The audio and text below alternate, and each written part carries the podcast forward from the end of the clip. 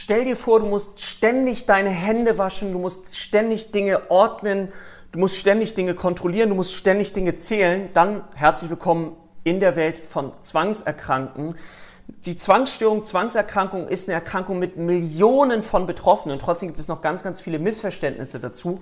Und wie fühlt sich jemand, der an einem Waschzwang beispielsweise leidet? Also er muss sich immer und immer wieder die Hände waschen und warum macht er das? Er weiß, dass das unsinnig ist und trotzdem muss er es tun, weil er das Gefühl hat, eine Angst, Spannung in sich reduzieren zu wollen. Eine Spannung, die intensiv da ist, wird verringert, wenn er sich die Hände wascht oder wenn er den Zwang ausübt.